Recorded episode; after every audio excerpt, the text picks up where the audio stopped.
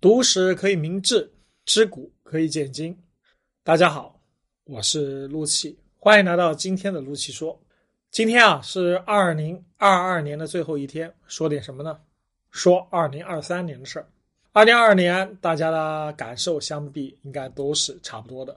疫情封控的一年，没想到到了啊年底的时候突然开放，开放从刚开始的惊喜啊，到了后来的慌不择路，很多人呢。不幸感染了新冠，但是呢，正因为这一次感染，呃，应该说绝大多数人都应该能够体会到，新冠其实并没有那么可怕。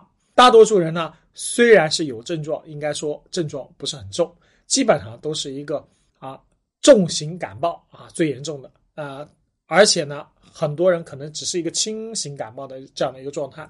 我呢就是这样的一个状态，我除了喉咙有一点点痒。其实我什么感觉都没有，我甚至怀疑我到底有没有阳，因为只有一次核酸的结果是阳性，然后呢做了很多次的抗原，每次都是阴性，所以呢我怀疑我可能那次核酸的结果也不是太准确，可能至始至终都没有阳，因为呢我接种了四针疫苗，三针灭活的，一针啊伏必泰，所以呢而且接种疫苗的时间很近嘛，十月份，我相信啊在这样的一个免疫抗体的作用下，感染的可能性不大。即使感染呢，可能就是我只感觉到喉咙痒的这样的一个症状。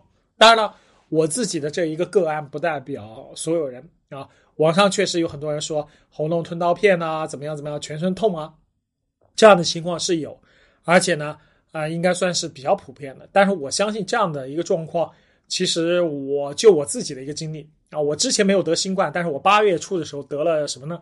得了一次流感。那次流感的起因是什么呢？是我有一天晚上去跑步，夏天的时候去跑步。按道理晚上夏天跑步不怎么样，然后跑了一个多小时，我就在河边，就跑完了之后，第二天就开始发烧。啊，实际上可能是夏天晚上的这个风，在河边的这个风就给吹了，反正可能吸收了病毒，然后我就得了流感。那一次流感应该算是我这辈子感冒中，我印象中就是从我记事开始最严重的一次，发高烧整整持续了一周，每去医院打点滴。打完了之后还是啊，当时不发烧，一会儿就有反弹，而且烧到三十九度多、四十度，整个人就是昏昏沉沉，全身痛啊，就是有点像新冠的症状，但是肯定不是新冠，百分之百不是，就这样的一个啊超级流感，而且那个时候呢，我当时不知道，我以为是自己得了新冠，或者说怀疑是得了什么其他莫名其妙的病，但后来呢，我看了新闻，新闻有说啊，那段时间有一些所谓的啊新的一个流感啊这样的一个爆发期。反正我就是得了这个病，然后得了这个病，这个感觉还是比较痛苦的。但是呢，反正一一个礼拜，最后呢，它就自然退烧，从三十九度多退到三十八度多，又退到三十七度多、三十六度多，反正大概八九天左右就已经恢复正常了。但是呢，整个的一个过程，一个病程中啊，人是比较虚弱的。应该说，我那一次的感受和现在新冠大家的感受是差不多的。我认为啊，作为我们呃普通人来说，其实这样的一个病真的不算什么。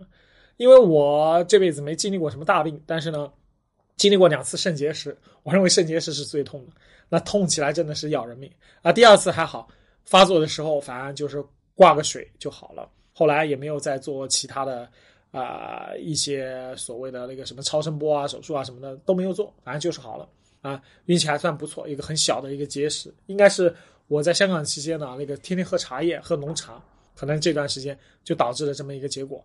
啊，所以呢，我认为新冠没有大家想象的那么严重啊。当然了，大家都经历过了，每个人都有自己的滋味。我的一家之谈不代表所有人的一个现状。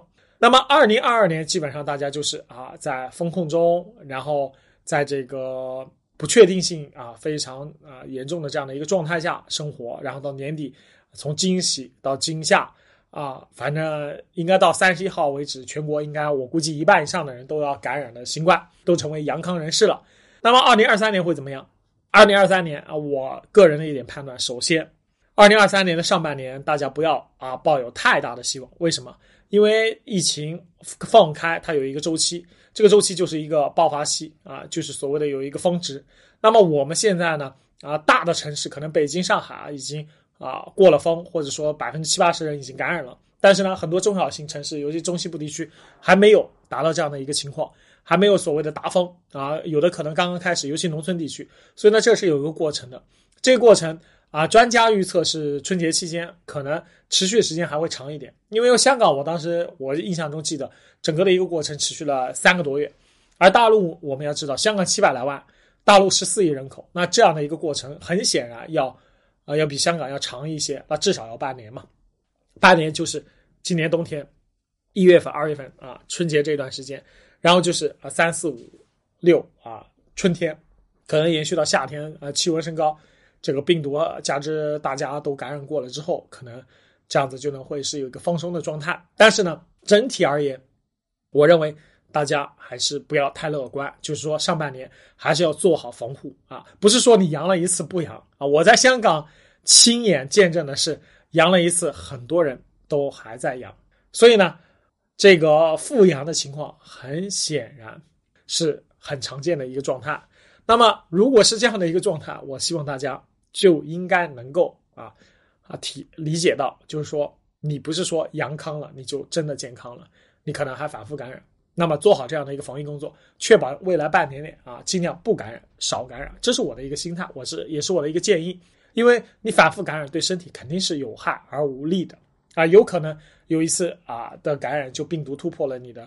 啊，免疫功能可能会带来严重的后果。我们现在可见的一种重症呢，比如说肺部感染，就所谓的白肺，还有心肌炎呢这些。啊，心肌炎呢可是不仅仅老年人，年轻人也会得的。所以大家一定要有这样的一个意识。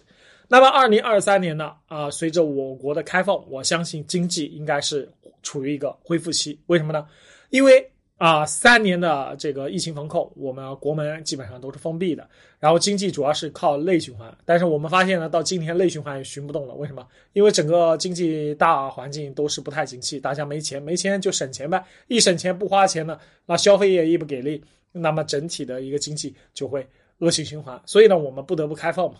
那么开放了，那就有一个恢复期。那恢复期呢？我认为也不是二零二三年的上半年啊。有的人说楼市要好，股市要好，我觉得这都不靠谱。应该会是在二零二三年的中旬，也就是说七八月份开始啊恢复反弹。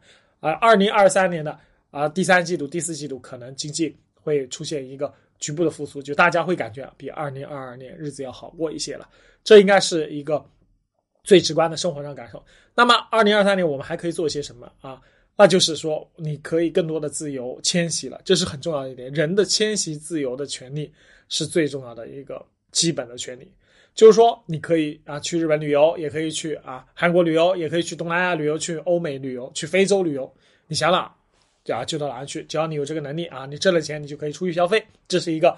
第二个，你也可以买国外的东西啊，你想买啊这个韩国的东西，你可以买；你想买越南的东西，你可以买；你想买啊非洲东西，你也可以买。啊，还有一个就是你想卖东西，你想把你的东西卖到非洲、卖到欧洲，你都可以啊。就说做外贸啊，做内销，通通都行啊，对不对？就是这样子的话，我相信你就会有这个社会就会通过自我修复的啊一个机制，不断的就是创造出更多的机会，那么大家可能会更有希望。其实我们应该感觉到啊，中国经济的一个爆发期其实已经过去了啊。二十一世纪初，两千年到两千。一零年或者一二年这个阶段，应该说经济啊持续向好，大家就感觉收入又翻番。但是说实话，最近这十年啊，尤其疫情这三年，其实大家应该能感觉到收入进入了一个停滞期啊。最重要的一点就是中国人口很可能在二零二二年就会出现一个负增长。为什么？因为疫情这么严重的话，很多人都也不敢生育了，这是一个。第二个，确实生育率每年都在稳步的下降。这样呢，而且呢，这个疫情放开之后，必然会。带来一些啊感染疫情的去世啊人群，这样的话去世人口增多啊新生人口减少，这样的一个比对之下的话，应该说二零二二年这个人口减少是一个事实。我们中国的总人口可能不再增长了。那么在这样的一个大环境下，我们要适应这样的一个啊，就是我们所谓的啊还没有特别富裕的情况下，已经进入了一个啊像日本的时代。我们要适应这种啊，未来可能啊，工资不会说啊年年涨，不会说收入啊年年翻番，可能就是一个很平稳的一个生活的状态。有人说啊，就是现在的欧洲、欧美可能就是未来的中国的一个模式，我是赞同的，因为没有人啊永远的啊不断的往上走。你看，呃，我们看中国历史，我就会发现每一个朝代，它基本上。走走走走走，先上上到上到一个巅峰，比如唐朝，到了开元盛世，然后到了天宝，后来安史之乱之后就往下走。人也是这样，就是说我们不可能一直赚钱一辈子，对不对？总有一个峰值，峰值过了之后就是一个啊衰弱周期啊，这就是一个世界经济啊呃发展的一个规律，也是啊整个啊我们人类啊我们作为一个个体的存在，我们一生中所要经历的事儿。所以呢，人生起起伏伏很正常，保持好一个良好的心态，我觉得是啊迎接二零二三最重要的一点。那么当然了，二零二三不是说我们看到有这样的分析出这样的一二三四这样的情况来，我们就什么不去做，我们还是要更多的去不断提升自己的这个修为，提升自己的内在的一个能力。你有了自己的内涵，你丰富了自己的内涵，你才能更有啊能力去不断的突破自己，去寻找更多的机会啊，实现自己的，比如说财富自由。啊，健康身体的健康，为什么？因为你实现了财富自由，你就有更多时间花在自己健康上。你可以吃保健品，你可以加强锻炼，你可以啊参加一些社会活动，让自己的生活心情变得开朗。那么心情开朗了之后，你身体自然就好了，你就可以更多的选择。这是一个过程啊！我相信你只要努力，你一定是可以的。好了，今天就讲到这里，感谢大家收听啊，咱们明年再见。